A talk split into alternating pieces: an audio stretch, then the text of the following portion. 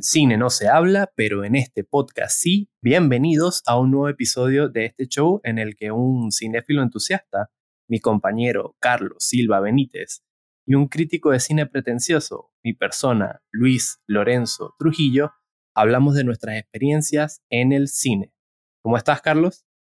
Muy bien, Luis, preparado para este episodio de hoy, que yo creo que de alguna manera va a ser como, como el hermano del episodio anterior, porque hemos hecho estos temas un poco centrados en, en tus noticias recientes, ¿no? El anterior hablando de documentales con tu, con tu premio en Campadoc, y ahora sí entramos de lleno, de lleno en lo que es tu descripción aquí en el, en el podcast de crítico de cine pretencioso, ¿no? yo me imagino que estás así en un sofá así haciendo manspreading frente al micrófono, listo para soltar toda tu furia crítica en el episodio de hoy. Este episodio va a estar divertido porque me va a poder como desagar un poco de, de, de, todos los avatares de este oficio tan, tan, tan necesario, pero a veces tan, tan, tan injusto también. Entonces va a estar bueno el episodio de hoy. Va a estar bueno porque además ahora puedes reflexionar sobre el rol, no ya solo de crítico, y, editor de material extra, sino como cineasta de, de, que ahora recibes palos también. Recibirás opiniones y recibirás palos, lógicamente. Viene, viene, viene con el combo. Hay, hay un chiste que, que, que siempre hago cuando me preguntan aquí en Panamá y que, oye Luis, nosotros sabemos que tú vienes de la crítica cinematográfica y has decidido saltar a la realización con estos cortometrajes. ¿Qué te motivó a hacer eso? Y yo contesto entre la joda y en serio, es que, bueno, es que mis colegas cineastas aquí siempre me han dicho, cuando leen las críticas que yo hago de sus películas, que hablemos cuando yo haga cine. Entonces ahora que ya hago cine, puedo hablar con propiedad con ellos, ¿no? Y, al final no noto la diferencia, o sea, no sé qué me estaba perdiendo, o sea, mis críticas no cambiarían, más bien creo que los dejarían peor, pero bueno. Ay, coño. No, pero ellos estaban diciendo el equivalente a la frase criolla de te espero en la bajadita, ¿no? Sí, sí, pero, pero es que ya, ya, bajé y no, no, mi, opinión no cambió, más bien como que se refuerza. Entonces, si vuelvo a escribir sobre esas pelis, seguramente lo haría con, con mayor filo. Sí, sí, sí, sí. Bueno, tú elegiste el tema de hoy y además es un tema que hemos estado barajando a lo largo de todos estos episodios que hemos grabado ¿Qué, qué, qué te llamaba la atención principalmente de, de empezar a hablar sobre los críticos y, lo que, y lo que representa un crítico de cine para uno como público? Sí, yo como que quería hablar un poco de este tema de la, de, la crítica de cine en el podcast porque mm, yo creo que yo le debo gran parte de mi cinefilia inicial a los críticos de cine. O sea, para mí los críticos son la primera guía Em, además de, de la familia y los amigos, para saber qué pelis ver y qué pelis son buenas, qué pelis son malas o qué pelis son tan malas que son buenas y tienes que ver, ¿no? Y para mí los críticos de cine son, son, sí, siguen siendo, iba a hablar en, en pasado, pero no, me corrijo y, lo pongo en presente, son como amigos eh, cinematográficos que, a los cuales yo acudo para, buscar recomendaciones de películas e intercambiar opiniones leyendo sus películas o viendo sus videoreseñas y todo lo demás. Entonces, ese es como el, el, aspecto bonito, ¿no? Como romántico del oficio, o sea, como que eh, es, es, una persona que tiene la generosidad de compartir su criterio y darte recomendaciones constantemente de qué ver. Eso, eso, eh, es muy, eso, es muy, romántico, eso es, sí, una cara de la moneda, sí. Esa es la cara de la moneda. Pero está la otra que es cuando decides ejercer la, la, la, la, crítica cinematográfica, que en mi caso fue como muy improvisado, o sea, no, no fue un plan, no, yo no aspiraba a hacer eso, más bien sucedió. Y, y te encuentras como esta cuestión agridulce de que por un lado hay gente que agradece mucho cuando haces el ejercicio de la crítica cinematográfica con con, sus películas y tiende como un, pues, un puente que ayuda a forjar amistades o ciertas colaboraciones, pero por otro lado está la parte como más ladilla de todo este asunto, por lo menos en mi caso, que es cuando inevitablemente escribes una crítica negativa, esa persona no se lo va a tomar bien, es natural, o sea, trabajaron un montón de tiempo, invirtieron un montón de plata y pusieron seguramente parte de sí en la, en la producción de esa película y que venga un, quiero decir términos ese, pero mamá huevo jugar, escribir más de tu película. Luis Lorenzo. Luis, Lorenzo eh, sienta muy mal, ¿no? Y, ah, pero yo entiendo que no estés de acuerdo con mi opinión, pero sí llega el punto en donde en este mundo tan polarizado en el que vivimos, ya no es suficiente disentir, sino que muchas veces llega como al insulto, a, inclusive a las amenazas y, lo peor aún, no me ha pasado, pero bastantes amenazas he tenido como a, la agresión física, ¿no? Yo no sé si en los países más desarrollados ese nivel de, civismo se, se, mantiene y no se cruza la raya. Bueno. Pero bueno, aquí me he topado con eso. Entonces, a mí el tema de la crítica me apasiona, pero también me genera esa ambivalencia entre me parece muy bonita, me encanta, pero por otro lado, em, me parece inclusive un, oficio de alto riesgo, ¿sabes? sí, en, general yo diría que la figura del crítico está, como vista con, con, con, desconfianza, ¿no? Y con un poquito de animadversión, porque si lo vemos desde el punto de vista más limitante, es alguien que, que que es muy cómodo que se sienta en, una sala con aire acondicionado a, destruir el trabajo de cientos de personas que les tomó años y, mucha ilusión en hacer, ¿no? Eso obviamente es una, visión muy, muy reducida lo que es el ser crítico de cine.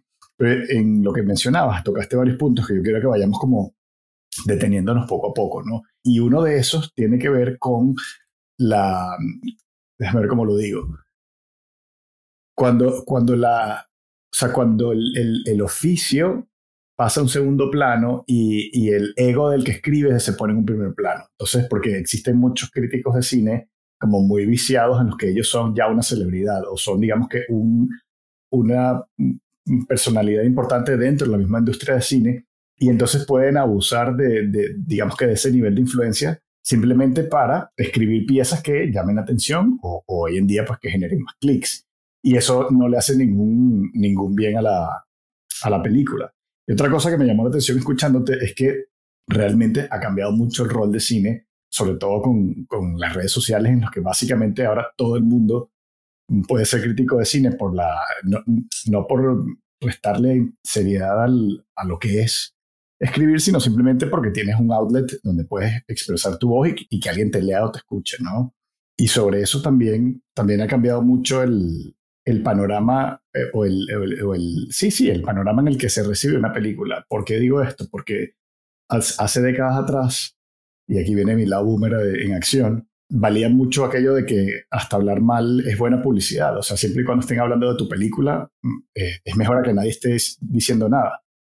Y obviamente, pues, aunque siempre se busca la crítica positiva, de alguna manera había un espacio para dialogar y para bueno, para, para asimilar tanto críticas positivas como negativas. Ahora como todo es más inmediato, lo que se busca es que, que tenga el, eh, muchísimo impacto, lo que es la primera impresión, el primer fin de semana, la, solo la recaudación. Y claro, estas críticas negativas yo creo que no son para nada, o sea, nunca han sido bien recibidas, pero son peor recibidas porque creo que el daño que hacen es mucho más directo que lo que podría ser antes. Con lo cual sí, estoy ahí contigo que no, no divulgues nunca tu dirección, no vayas a ser un cineasta picado a montarte cacería. Yo, yo, yo, creo que todavía está vigente eso de que no, no, hay ni buena ni mala publicidad, solo hay publicidad, porque en, mi caso yo he notado que cuando escribo una crítica negativa, sobre todo el cine panameño, que es en, en, usualmente lo que escribo, para los que no sepan, yo en el 2016 fundé un sitio web que se llama Material Extra, en donde empecé a reseñar el cine panameño y poco a poco el cine centroamericano y ahí es en donde he escrito la mayor parte de mi trabajo como crítico. Ya la gente me empezó a conocer, yo notaba que había un morbo particular sobre las películas que yo reseñaba de manera negativa. Y ese morbo redundaba no solo en gente que quería ir a la sala a comprobar lo que yo dije, sino también en, tratar de refutarme después. Cosa que no pasaba cuando yo hablaba de una película de manera elogiosa. O sea, yo sentía que el efecto no, no tenía comparación alguna. Cuando yo escribí una crítica le daba las cinco estrellas y yo hablaba de que para mí esta es la mejor película del cine panameño por esto, esto, esto, esto, esto, sentía que hasta pasaba por debajo de la mesa sin, sin, sin, ningún tipo de, de, resonancia. A diferencia de que cuando hablaba mal de una peli que generaba una discusión en las redes sociales, primero. Entonces ya ahí estamos hablando de una buena publicidad. Y, y segundo, redundaba también en idas en las salas de cine. Por supuesto. Y, y, un tercero que no es lo que estás diciendo, pero aprovecho y lo cuelo. Y también demostraba que el hate watching es real. Sí, sí, exacto. Nosotros que hablamos un poquito sobre el hate en el cine lo, lo demostró totalmente. Entonces, yo siento que al final la crítica, sea buena o mala, es un punto de partida. O sea, en ningún momento tiene que definir la opinión de uno como espectador. Uno lo utiliza de guía para, para definir qué, qué ver, porque es que también hay que entender, y podemos hablar un poquito ya de las funciones de la crítica cinematográfica. Hay tantas películas de tantos países, de tantos géneros, en tantos formatos, que es inevitable acudir a alguien que te, te guíe, te, te, señale algún camino, te señale algún director, te señale alguna época, algún formato, algún festival o qué sé yo, para tú empezar a ver pelis, ¿sabes? Sí, eh, por supuesto. En, en mi caso, o sea, yo descubrí mucho de los clásicos fue porque leía críticas y, y, y siempre la, la, peli reciente redundaba en una referencia a una película de años anteriores de cine clásico y ahí fue yo armando poco a poco mi bagaje cinematográfico.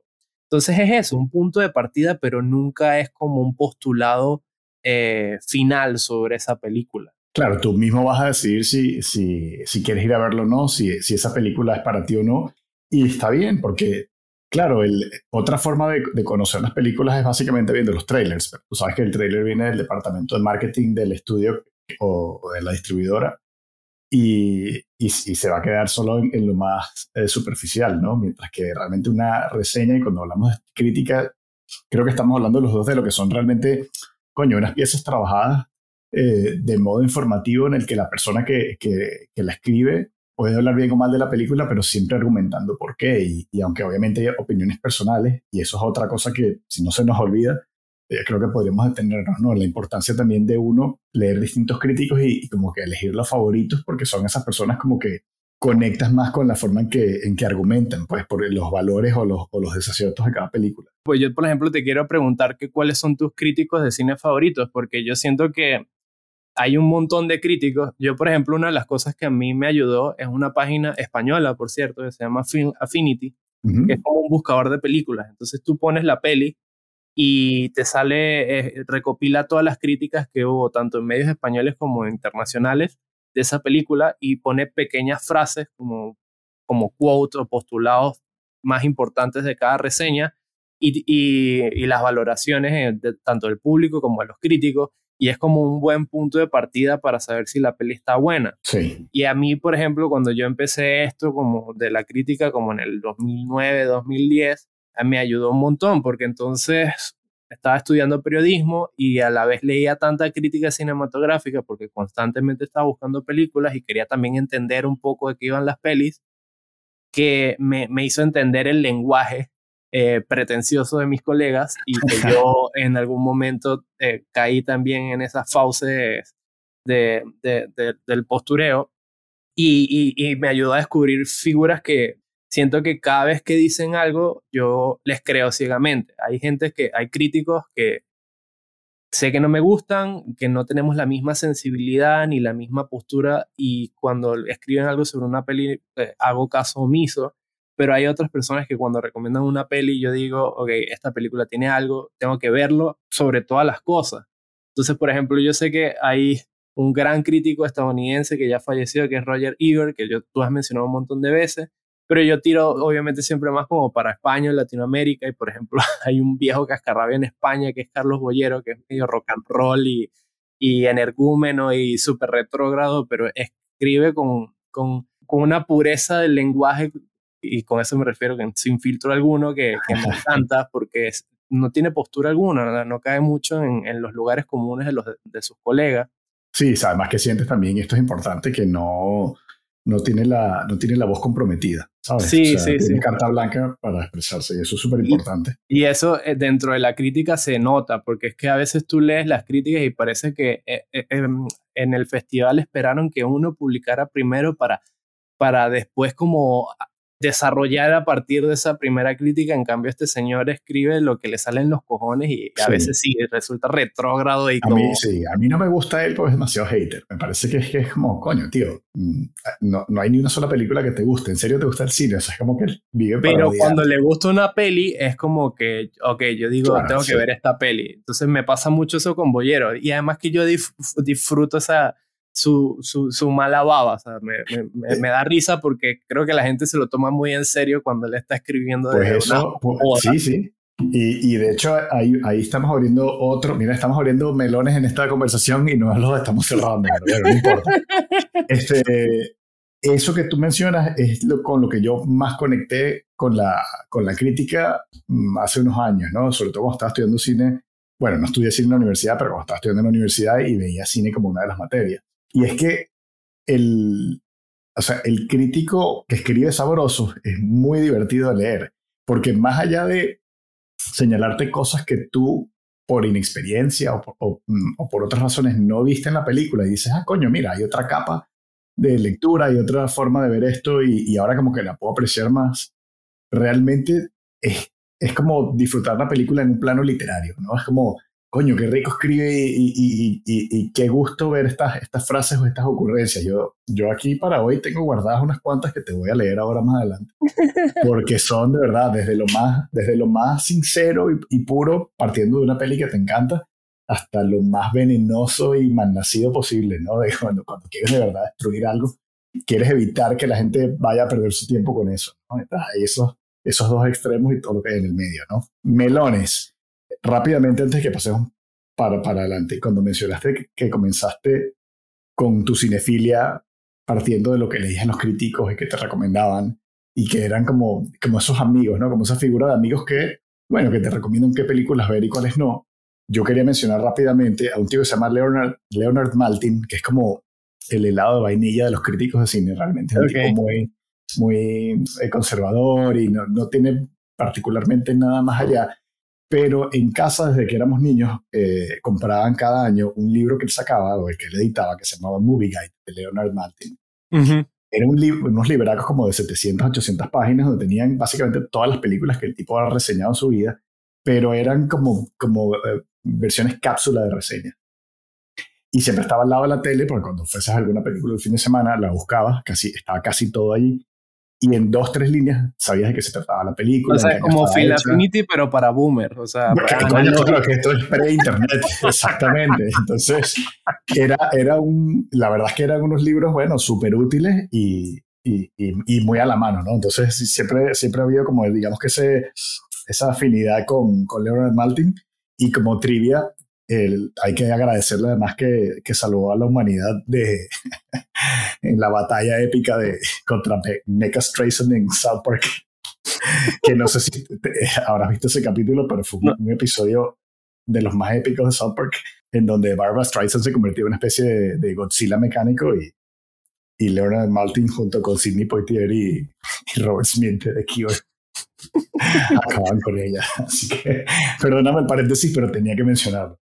No, está, está buenísimo. Sí, yo, sí, eh, a mí, repito, a mí me parece que una vez leí una frase que he, tenido como postulado de cuando, cuando ejerzo la crítica cinematográfica, tengo que admitir que cada vez menos, porque bueno, estoy en esta nueva faceta de realizador, es que yo siento que los críticos son como los primeros optimistas, porque cuando todo, y son como los cheerleaders del cine de alguna manera, porque usualmente son como los primeros espectadores que ven una película y, y van a los festivales a, ver los estrenos de las películas y, y, con su entusiasmo efervescente con, con cada la última peli que ven es usualmente la mejor película del mundo, ¿sabes?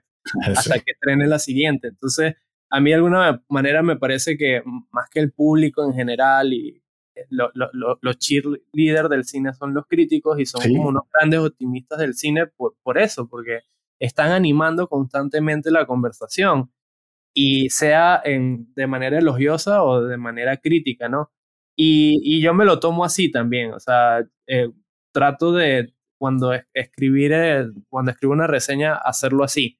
Eh, si lo mío es el cine panameño, mi postulado es el siguiente, o sea, no, no hay mejor cine que el cine panameño y no hay, no hay mejor película para ver en este momento que esta, ya sea buena o mala, es la mejor película que, que podemos ver ahorita porque ahí ya van unas cuestiones como más personales y como tal vez filosóficas o de posturas personales de coño, ver cine gringo lo puedes ver en cualquier momento en múltiples plataformas, pero ver cine panameño o centroamericano, latinoamericano, inclusive español, cuesta, ¿sabes? No es tan fácil, o sea, y, y, a veces necesitas como ese entusiasmo ciego por, por el cine para, para, jalar a, algún incauto contigo a la sala. Tienes toda la razón en lo que es el ámbito centro, centro y suramericano, pero yo creo que la figura del crítico eh, está institucionalizada a lo largo del planeta como, como un miembro más, o bueno, no un miembro, no, como un, como un player de, de lo que es el lanzamiento de una película.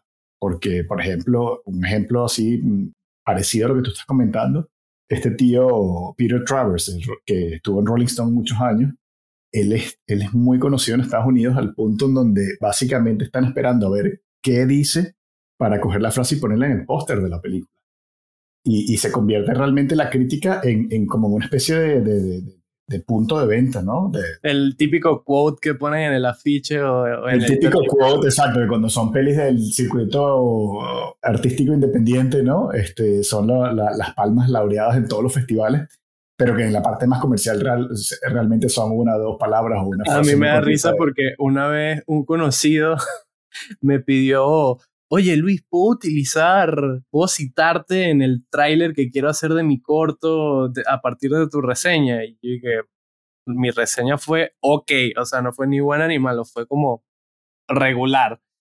Y dije, si tú quieres, y, realmente la, la cita era como, un corto interesante, o sea, qué interesante. así, así ni, ni, frío ni caliente, ¿no? y, y, lo pusieron y a mí, cada vez que lo veo me, me, me, da risa porque... Pero probablemente nadie más escribió o muy poca gente escribió, ¿sabes? Sí, sí, sí, sí. Y era, alguna forma de validar de que, de que, de que hay, hay opiniones, ¿no? Aunque esa fuese tan... Eso, pues, ¿no? Tan ambigua, sí. Eso sí. Sí, a mí también otras cosas que me, me ayuda mucho la crítica, como hablar un poquito para qué funciona, para, para qué acudimos a ella, es que hay, por ejemplo, hace unos días, esta semana, vi una película que la tenía como entre las más esperadas del año, que es Men de Alex Garland, el mismo director de Ex Máquina y se me olvidó la película con Natalie Sí, Annihilation. Annihilation y, que son maravillosos y, por cierto, hizo una serie que se llama Debs, que quisiera que me devolvieran mi tiempo. o sea, es completamente opuesto a todo lo otro que ha hecho. Es una pérdida de tiempo absoluta, súper pretenciosa y horrible. La peor serie de televisión que he visto en los últimos 20 años. Bueno, ahí vieron yo hablando elogiosamente y Carlos hablando como un hate. Este, pero bueno, yo vi la peli, yo se las recomiendo porque es un... Y aquí aprovecho para contarte, Carlos, que porque no hemos hablado sobre, sobre la peli. Es lo más cercano que he visto recientemente a, por ejemplo, Eraser Man de David Lynch. O sea, es como ese mismo nivel de, de experiencia cinematográfica. Hasta, el punto de que em, mi novia tuvo pesadillas ese día con la película y casi me golpeé en la cama esa noche. este, fucking man. sí, fucking man, exacto. Bueno, y, aterrizando un poquito la anécdota, la película es tan, vamos a decir, poco convencional en su narrativa y en sus metáforas, eh, que tú te quedas preguntando mucho, ¿qué coño me quiso decir el director con esto? Y ahí es donde salen los críticos y uno como que empieza a leer las reseñas para atar cabos, ¿sabes? Y decir, e, entender un poquito lo que acabaste de ver, formular tu propia opinión al respecto, porque, por ejemplo, en este caso particular, la experiencia es como tan visceral y tan, tan loca de la peli que necesita como ese, ese, como ese contrapunteo de opiniones para tú poder como sacar una opinión más clara, porque la verdad, o sea, yo salí con la cabeza cortocircuiteada de, de la experiencia tan, tan loca, pero tan genial que fue la peli. Pero ahí, te freno, ahí te freno un poco porque eso también es un poco de, mala costumbre que uno tiene de tratar de, racionalizar todo, ¿no? Y, claro. Y, sin olvidar que el cine puede ser como una pintura abstracta, ¿no? Que te puede transmitir una sensación. No necesariamente tienes que entenderlo, ¿no? Sino... Sino vivirlo. Lo eso que también... lo... que pasa es que sí te, sí te, digamos que sí te concedo, que es verdad que cuando te hacen ese mindfuck, tú dices, coño, pero, o sea, si no lo odiaste, quiero decir, si odiaste la película, tratas de olvidarla lo más rápido posible, pero si de verdad te dejó como que con ganas de más, lo más lógico es ir a escuchar otras opiniones un poco como para, ¿y qué viste tú? ¿Y qué te dijo a ti tu película? Y si es verdad que, que atas cabos y la verdad es que construyes algo un poco más, más redondo que lo que tú mismo sentiste viéndola. Ahí, estoy de acuerdo contigo, que es algo que también yo he aprendido con el tiempo de que no, no todo se tiene que explicar en un postulado de una oración. O sea, yo creo que el cine no se puede reducir a eso. Ah, esta película va sobre papá, papá y ponerlo en una oración súper bonita. No. Más bien me, con esta película me pasó algo muy curioso porque los críticos como que no queda claro lo que quiere decir el director. Para mí sí estaba súper claro, pero sí me interesaba un poquito como entender muchas de las referencias que tenía la peli porque hay mucho, hay mucha simbología, hay mucho, mucho mucho lenguaje subterráneo brotando en la narrativa de la peli que, que era imposible catarlo todo. Y después de repasar algunos de, sobre todo a mis críticos favoritos, como que me sentí como más de propiedad de tener mi propia opinión sobre ella, que no tenía nada que ver con ellos, pero fue como... Es que, eso, es que eso está bien y eso es otra cosa que es importante, o sea, tú puedes leer una crítica negativa y decir, bueno, a esta persona no le gustó, pero a mí me acabas de convencer que yo quiero ir a ver esto. Eh, o al revés, o puede ser una crítica positiva y decir, eh, bueno, ya, ya vi la película. Prefiero ver otras cosas que suenen más interesantes. O sea, que puede pasar, no necesariamente tienes que seguir al pie de la letra lo que te recomienda un crítico de cine, ¿no? Sí, y sobre Men, para, para cerrar ese melón, eh, me voy a esperar a verla, porque también, o sea, así como me lo estás diciendo, yo digo, bueno, pero igual el, el director se fue ambicioso y, y, lanzó mil cosas que no, no Yo estoy seguro que tú la vas a odiar, pero a mí me encantó bueno, sí, sí, es que ya, ya con Jesse Buckley ya yo voy súper predispuesto porque la tirria de, de yo también, yo, no se me ha quitado. Yo, tengo en la lista negra a todas las personas que estuvieron involucradas en esa película. Sí, yo también. Yo, ah, yo tardé un poco porque estaba entre ver Crime of the Future de David Cronenberg, otra que tengo ahí como gringa que se llama Watcher, y estaba esta, o ver de nuevo eh, Waiting for Sugarman después del episodio pero me, me, al final me puse a ver esta porque era la que tenía accesible y, no, no me arrepentí. La verdad que es una experiencia de esas que marcan tu año. Ok, ok. Ya la, seguro cuando hagamos eh, en enero del año que viene el repaso. La voy a incluir, segurísimo. La mencionaremos allí a ver qué, qué tal. Sí. Bueno, pero no, no nos, nos, estamos adelantando muchísimo. pero bueno, ese es parte del ah. trabajo de la crítica, definir cuáles son las mejores películas del año. Bueno, sí. Tú sabes que hay, hay, hay críticos que, que, han sido tan, han estado tan al pie de, lo que escriben, que, que, esas son sus colinas en donde ellos deciden morir, ¿no? Eh, por ejemplo, Pauline Kael, que es mi favorita junto con Roger Ebert, o sea, y que me perdone Jay Sherman, pero son mis dos críticos de cine favoritos. Pauline Kael era una tía de verdad que no se guardaba ni una sola eh, opinión y escribía completamente libre. Y ella era bien balanceada, o sea, ella mostraba un hate muy intenso, pero a la vez un amor por el cine igual. O sea, que no era, tú no sentías que ella iba predispuesta ante cada película, porque además películas muy populares, algunas las odiaba, otras les encantaba, y películas muy raras, unas las odiaba y otras les encantaba. Con lo cual, creo que una persona con, con una especie de, de, criterio bien, bien limpio a la hora de, de, reseñar y destruir películas, ¿no? Pero ella trabajaba en una revista que se llamaba McCall Magazine y la, la despidieron por, por su reseña de Sound of Music, de La novicia rebelde, como mal se llama aquí en España, bueno, como mal se llama en España, en Latinoamérica, pero en España, que se llama Sonrisas y Lágrimas también. Ella dijo que la película era un narcótico para las masas. y tengo aquí un quote que decía, ¿a quién podría ofender esta película? Dice, solo aquellos que somos conscientes de cuán indulgente, artificial salubre y prefabricada es. O sea, e, esa, esa crítica es como una, eh, un adelanto de lo que se ha convertido el cine con los blockbusters. claro, pues estamos hablando de una película que yo diría que es casi que universalmente amada, ¿sabes? Es como una vaca sagrada dentro del cine, dentro, dentro de los musicales, y ya entraremos ahí más adelante. y, y va y se suelta aquella, bueno, estaría, estaría, muy, estaría muy de mal humor ese día cuando escribió la reseña, o bueno, no, no, ah, para ella, ¿no? Eh, para mí hay razones en sus palabras, o sea... No, claro, yo, es que yo te la leí porque sabía que te iba a encantar. O sea, también es que yo siento que a mí me encantan también esos críticos que van a contracorriente porque de alguna manera siento que son los que más se acercan a, a, un criterio honesto de, sobre una peli, porque me pasa, por ejemplo, con, con Marvel, que en la actualidad hay este fenómeno de los embargos, o sea, los críticos invitan a ver las pelis como un mes antes del estreno, pero no pueden publicarlas sino el lunes antes del estreno comercial. Sí. Porque las, las grandes estudios controlan, eh, saben el efecto que tiene la crítica eh, dentro de su estrategia de mercadeo y lo quieren controlar hasta donde más puedan, sí. Hasta donde más puedan.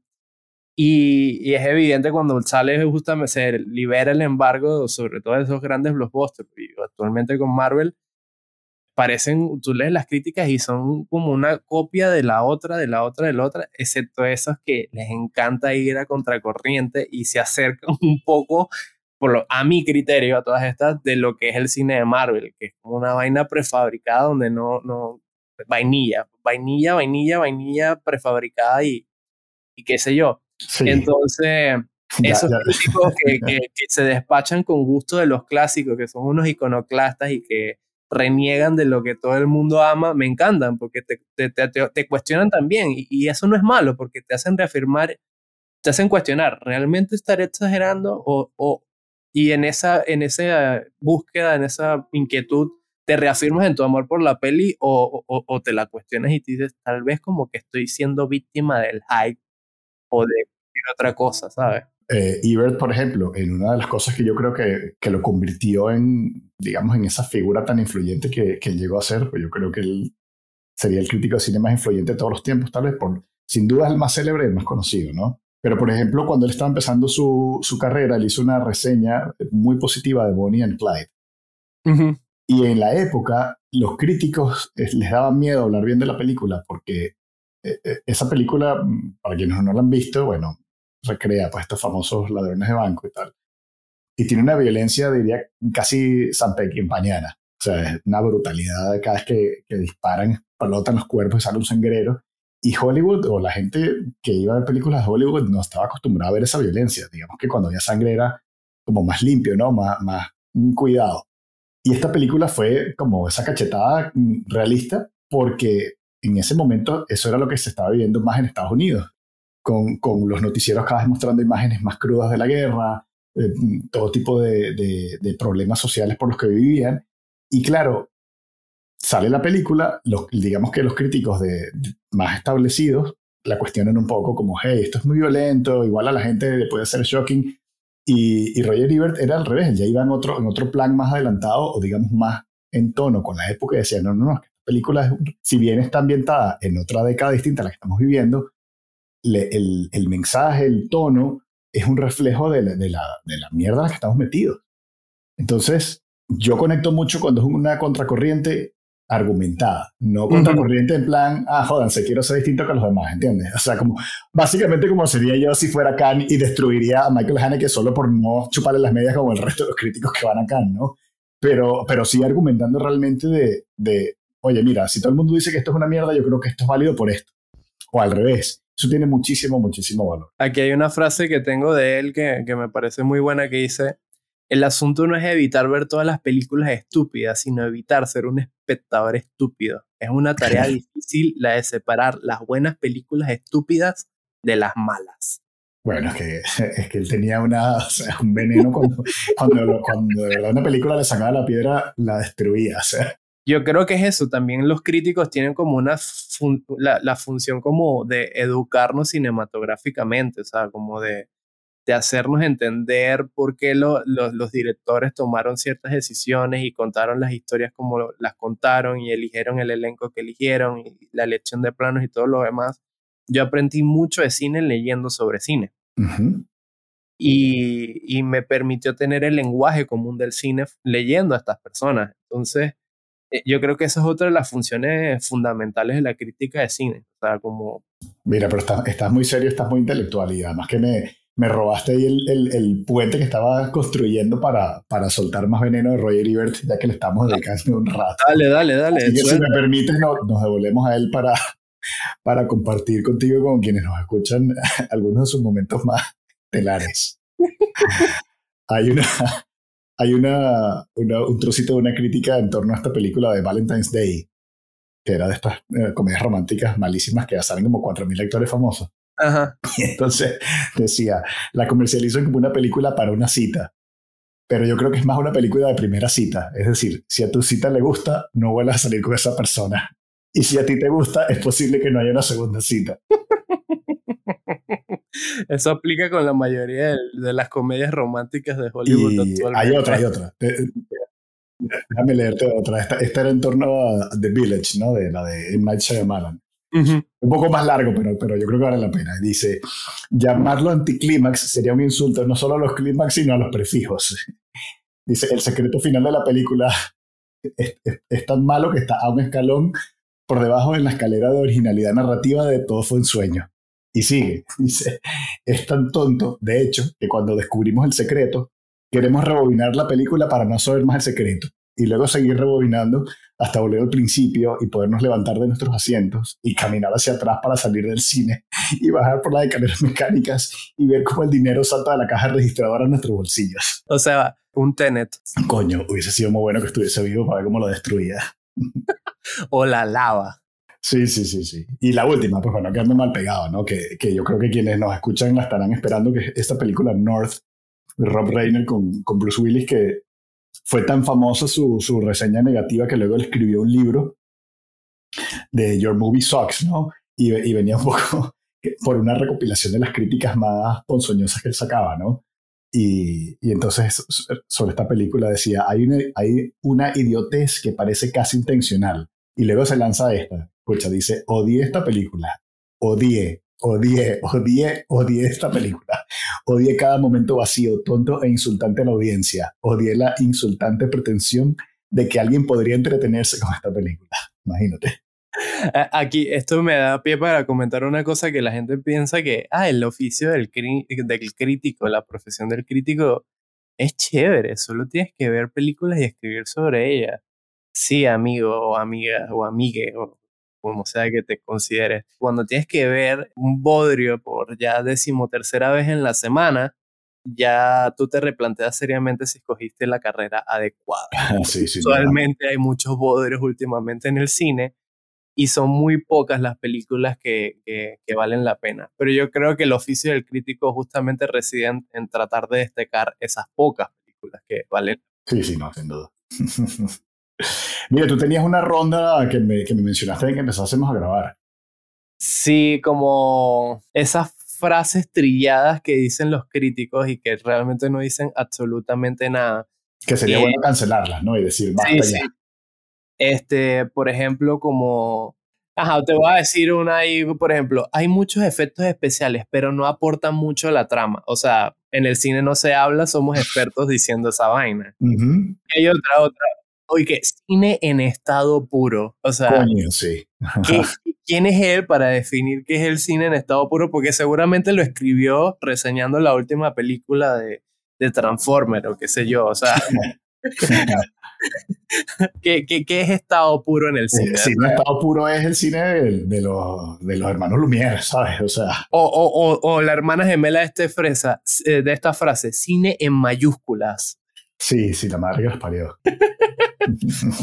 hay, otra que es como que a, este director le gusta el cine, o sea, es evidente, lo que está diciendo ahí por debajo es que realmente este eh, director agarró referencia de otras pelis y a partir de eso hizo su película. Por ejemplo, Everything Everywhere All at Once es un poco eso. Es dos directores que le gusta mucho el cine y utilizaron todas las referencias posibles para crear su película. Mm.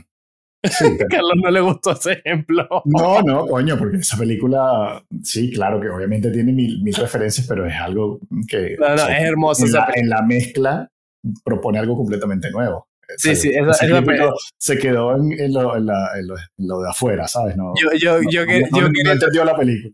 Yo queriendo ser troll, la película está maravillosa, la vi en el cine, valió totalmente la pena. Eh, increíble la peli. Estará, estará volviéndonos a hacer publicidad para el episodio de enero del año que viene. Estará ahí en el número uno seguramente. en el tuyo tal vez, en el mío no sé, pero puede llegar, puede llegar.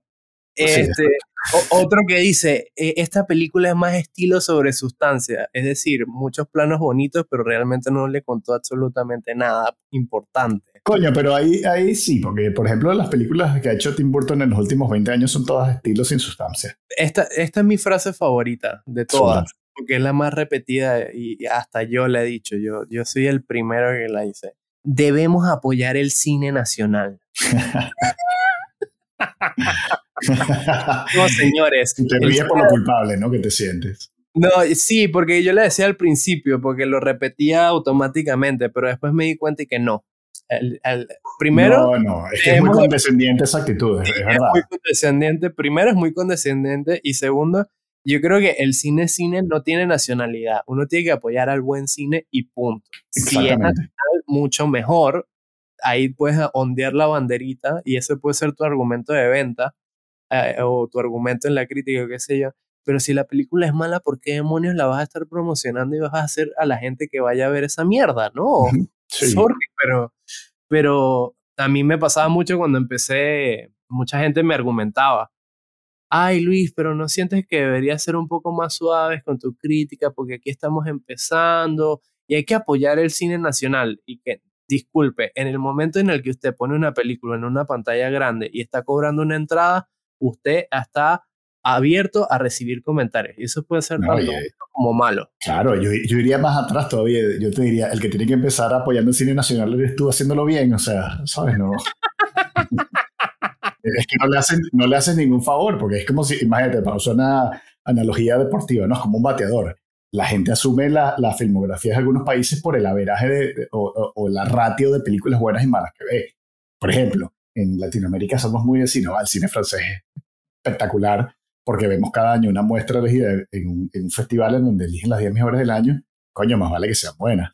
Y las que son buenas son muy buenas. Uno le da la sensación de que, de que el cine es superior ahí, mientras que cuando tú estás en, en el país donde vives y ves los, los, estrenos que hay, sean más esporádicos o menos esporádicos dependiendo del país, pues sueles tener al alcance de la mano todo. Y ahí te das cuenta realmente de si hay cine de calidad o no, o si se cuentan historias interesantes o, se, o están contadas bien, pues. Y por eso reitero eso como diciendo, no, coño, apoya el cine nacional haciéndolo bien.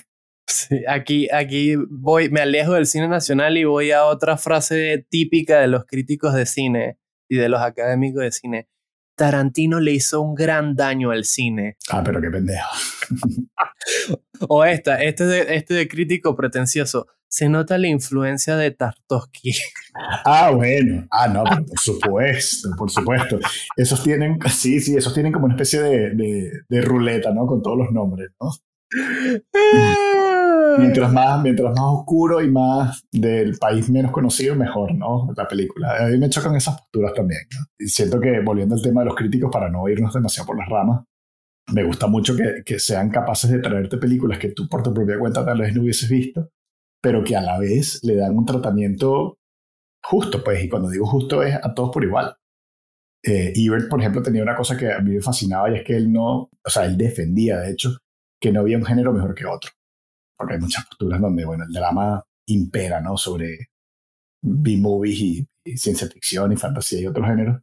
Y él juzgaba a cada película por lo que esa película era y lo que contaba, no por lo que dejó de ser y definitivamente no porque fuese más o menos importante, ¿sabes? Que no fuese una película en mayúsculas, cine en mayúsculas, sino, mira, esto es una peli de que quiere entretenerte, hacerte pasar la hora y te la hace pasar de puta madre, pues bueno, tan válido como una película que quiere hablar sobre los, los males de la sociedad y lo hace con una metáfora poética y, y súper pretencioso, pero lo logra y lo transmite, pues también bien. Y, y yo, yo, siempre he conectado mucho con eso, o sea, como yo también trato de, de ir con cada vez más con menos prejuicios, pero tengo el, el detector de bullshit como muy, muy sensible. y, y, y, siempre, que esto es algo que he dicho ya en el podcast, yo aplaudo la ambición, pero no conecto con, con la pretensión. Son, son dos cosas que a veces se confunden y, y creo que son bastante distintas. Eso forma parte de tu kit de crítico de cine. Pues, bueno, sí, la verdad es que yo, bueno, no, pero que, yo soy más recomendador de cine. Eso de crítico cine no, no sé, pero bueno, sí, si me buscas la lengua igual consigues veneno por ahí. Aquí tengo ya las dos últimas frases trilladas de, de, de, los colegas y seguramente que yo también he dicho en algún momento.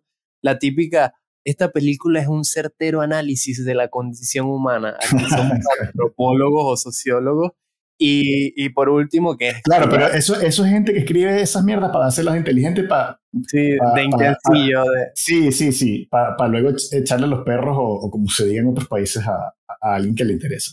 Y, no. Y la última, la última. Esta, esta es, es más, quiero ver si la adivinas. Esta película, si es en blanco y negro, formato 4.3, y es sobre el Hollywood clásico, o, cualquier eh, forma anterior de cine del siglo pasado, los críticos van a decir una frase que es...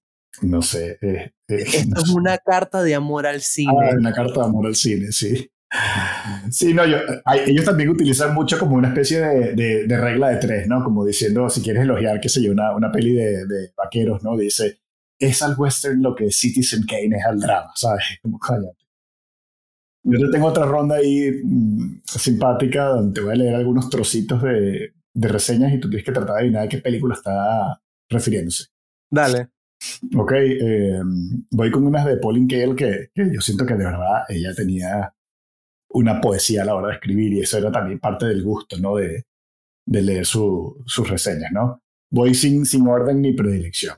A ver, esta te va a gustar. Perdón, las muertes sangrientas son aterradoras y hermosas. El director vierte vino joven en la botella del western para entonces hacer explotar la botella. Eso tiene que ser alguna de Sergio Leone. Once mm. Upon a Time in, in, the West o El bueno, el feo y el malo. No, es The Wild Bunch de Peckinpah. Mm, ok, ok, tiene sentido. Otra. Dice, esta también te va a gustar. Nueva York es un enemigo voluptuoso. Los cines pornos son como morgues. Los vapores de la calle fantasmales. Taxi driver. sí. Y, y, terminaba, hacia el tráfico congestionado es macabro, este infierno siempre está en movimiento. Y, fíjate que sí, o sea, no había terminado la línea y ya, porque va, digamos que da en la diana, ¿no? De describir la película, pero te la describe de forma literaria, entonces son, son reseñas muy, muy divertidas de, de leer. ¿Sigo o estás satisfecho con eso? No, dame, lánzame dos más a ver qué, qué sopa. Dale, pues. Eh, hay partes que sugieren lo que Eisenstein pudo haber hecho si no, se hubiese, si no se hubiese intelectualizado más allá de su alcance, si se hubiese rendido ante el niño burgués que, que hay en sí mismo. Ni puta idea de qué película está hablando. está hablando de Jaws de Steven Spielberg. ok. Una más, pues. La película busca satisfacer un deseo humano, aunque imposible, de ver cómo eran nuestros padres antes de que naciéramos y ver lo que hicieron que afectó en lo que nos convertimos.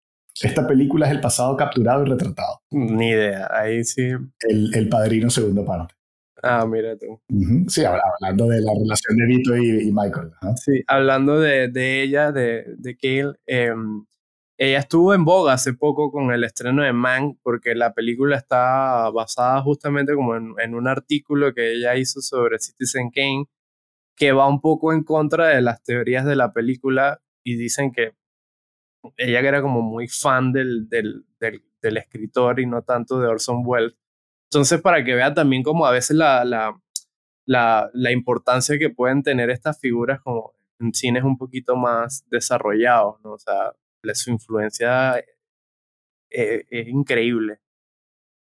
Sí, no, sin duda, sin duda. Y, y, yo siento que obviamente, bueno, todavía hay figuras eh, activas y que tienen cierto nivel de influencia, pero, pero es cierto que estamos ya viviendo una era distinta, ¿no? Eso, que estamos hablando ya, ya pasó, estas, estas figuras casi míticas de críticos de cine. Por lo que mencionábamos al principio, ¿no? Que ahora básicamente abres Twitter y pones con el hashtag cualquier título de película, coño, las opiniones vienen de, de todos ángulos. Sí, inclusive muchas de las discusiones que se generan en los círculos de los críticos de cine es si la crítica está muerta. O sea, siempre, como siempre están matando el cine, ellos dirán, si el cine se muere, nosotros nos morimos con él. Este, yo siento que simplemente cambió, eh, ya se democratizó, hay muchas plataformas que, que, que hacen mucho más viable también que la gente comparta su opinión sobre el cine y, y ya los críticos han perdido ese pedestal en el que tienen. Ahora realmente los reyes son los tiktokeros que recomiendan series y películas, ¿sabes? claro, ¿no? Y, hay, un, aquí voy con un, poco de... Hay un mexicano que empieza todas sus críticas de películas diciendo, no mames la película que acabé de ver. Y a la gente le encanta esa vaina ahorita. Claro. Yo tal vez tengo que hacer, abrirme mi cuenta de Tito y decir, ¡Coño de la madre! ¡Qué película más buena! ¡Chucha su madre! Y tal vez ahí siga la fama que nunca he tenido. Pues nada, eso abriéndose TikTok y cerrando este podcast, ¿viste? Que estás Así. Así. Eh, eh, elige que eh, el mundo es demasiado pequeño para que coexistan ambos, ambos medios, con el cine no se habla. Que ya volviendo a, a, a ser serio, eso que decías hace un rato de que, de que, de que quieren matar el cine, de que mm, todo va de capa caída. Yo soy partidario, por lo que he vivido, en que cuando hay estos cambios, las cosas no desaparecen, simplemente cambian el nivel de dominancia. Pero nicho siempre va a haber. Y, y de hecho, mm, eh, gracias a Internet, este, eh, digamos que está al alcance de cualquier persona con conexión el encontrar su, su grupo, ¿no? O, encontrar gente con gustos afines. Los críticos, y es algo que creo que no hemos mencionado hoy, realmente nos hacen una diferencia a personas que nos gusta mucho el cine, o sea, cinéfilos, ¿no? Como tú y como yo, que no, no solo vemos lo que está de moda, sino vemos cosas viejas, estamos preocupados por conocer cada vez más, tratar de llenar lagunas, ¿no? De, que, sí, que son infinitas y no se acaban nunca, ¿no? Y, los críticos, como hemos mencionado, pues nos han ayudado un poco a por dónde empiezo, ¿no? Y, y hacernos un poco el, mapa, ¿no? Pero la mayoría de la gente le importan tres pitos un, un crítico porque van a ver lo que le estén bombardeando por televisión, por radio, por redes, lo que sea, la película del fin de semana. ¿explico? Y, para ellos no va a ser la gran diferencia que un crítico diga nada sobre, porque es que ni siquiera van a leer. Es que yo creo que los críticos al final son válidos para los cinéfilos, o sea, para esa capa del público que va un poquito más allá en la experiencia del cine. De resto, por eso yo a veces me, me, planteo que cuál es la importancia de esto que yo estoy escribiendo. Y al final, yo sé cuál es en un cine que es tan poco visto y que apenas está surgiendo, es como dejar como un registro de que esta peli existió y era de esta manera y contaba lo siguiente y fue recibido de esta forma. Claro. Pero a, nivel de comercial y de público y de prestigio, no, los, los, críticos, su, su, su, influencia es, nula, a menos que entreguen el premio a ese Fiprechi, qué sé yo. Al final, como les dije al comienzo de este episodio, siento que los críticos son un punto de partida, porque también hay que entender un poco las contradicciones del oficio. O sea, son unas personas que apenas ven una película tienen que escribir una cuartilla o dos de una película para mandarla antes de medianoche para que salga en el periódico o en la página el día siguiente. Sí. Es imposible hacer un análisis realmente profundo y justo de una película en esas condiciones. Entonces también hay que comparar la crítica con el análisis profundo cinematográfico entonces, por eso, la crítica es un punto de partida, entonces no hay que tomársela en serio, es, simplemente una forma de iniciar una discusión sobre algo tan hermoso, divertido y profundo eh, como una película. No, y si me permite cerrar la, conclusión, así como punto de partida, yo, yo creo que hace una vuelta y hace el full circle, porque entonces, mm, como ya hemos hablado, tanto tú como yo y como mucha gente más seguro lo hace, terminas de ver una película, de pronto es una peli que no ha visto más nadie, y, uno por, por la forma en la que uno consume cine, por el mismo animal social que uno es, uno quiere como conversarla, compartirla, como seguir viviéndola, ¿no? Más allá de lo, del visionado. Entonces buscas la crítica para ver qué más han dicho, para ver si, por curiosidad, ¿no? Si se parece a lo que tú piensas, si, si te ayuda a ver cosas que se te pasaron por alto, para que cuando vuelvas a la película una segunda vez estés pendiente de esos detalles. Entonces, para mí, ese es como el gran valor de la, de la crítica. Y así, mm, para aligerar el, el comentario, no he logrado que nadie vea la nueva película de Chip y Dale. ah, no, yo quiero verla, ya la descargué. Y, de verla. muchas críticas después de ver la película porque me encantó parece una maravilla de película. Y, claro, me sentía como incompleto, como coño, eh, ¿sabes? Este, Ay, cosita.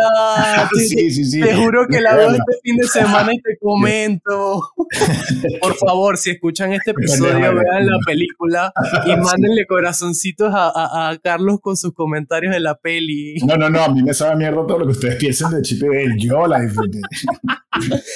Es como en esto, antes de, de meterme a grabar contigo, estaba revisando TikTok y me conseguí estas pseudo críticas tiktokeras hablando de lo mucho que está esperando la nueva película de Barbie por todas las fotos que han compartido en las redes sociales y yo que yo no voy a ver la peli, pero agradezco, o sea, me parece muy bien que exista alguien en el mundo con una figura en teoría seria de que defienda la existencia de esa peli y que esté tan entusiasmado por ese proyecto. Al final es eso, también como que hay un crítico para cada peli. O sea, hay gente que, hay un crítico que va a amar tu película, hay otro que la va a odiar, otro que va a ser totalmente indiferente, pero es que es así la vida. O sea, hay personas que le vas a caer bien, otras que les va a caer mal y otras que le eres totalmente indiferente y no pasa nada.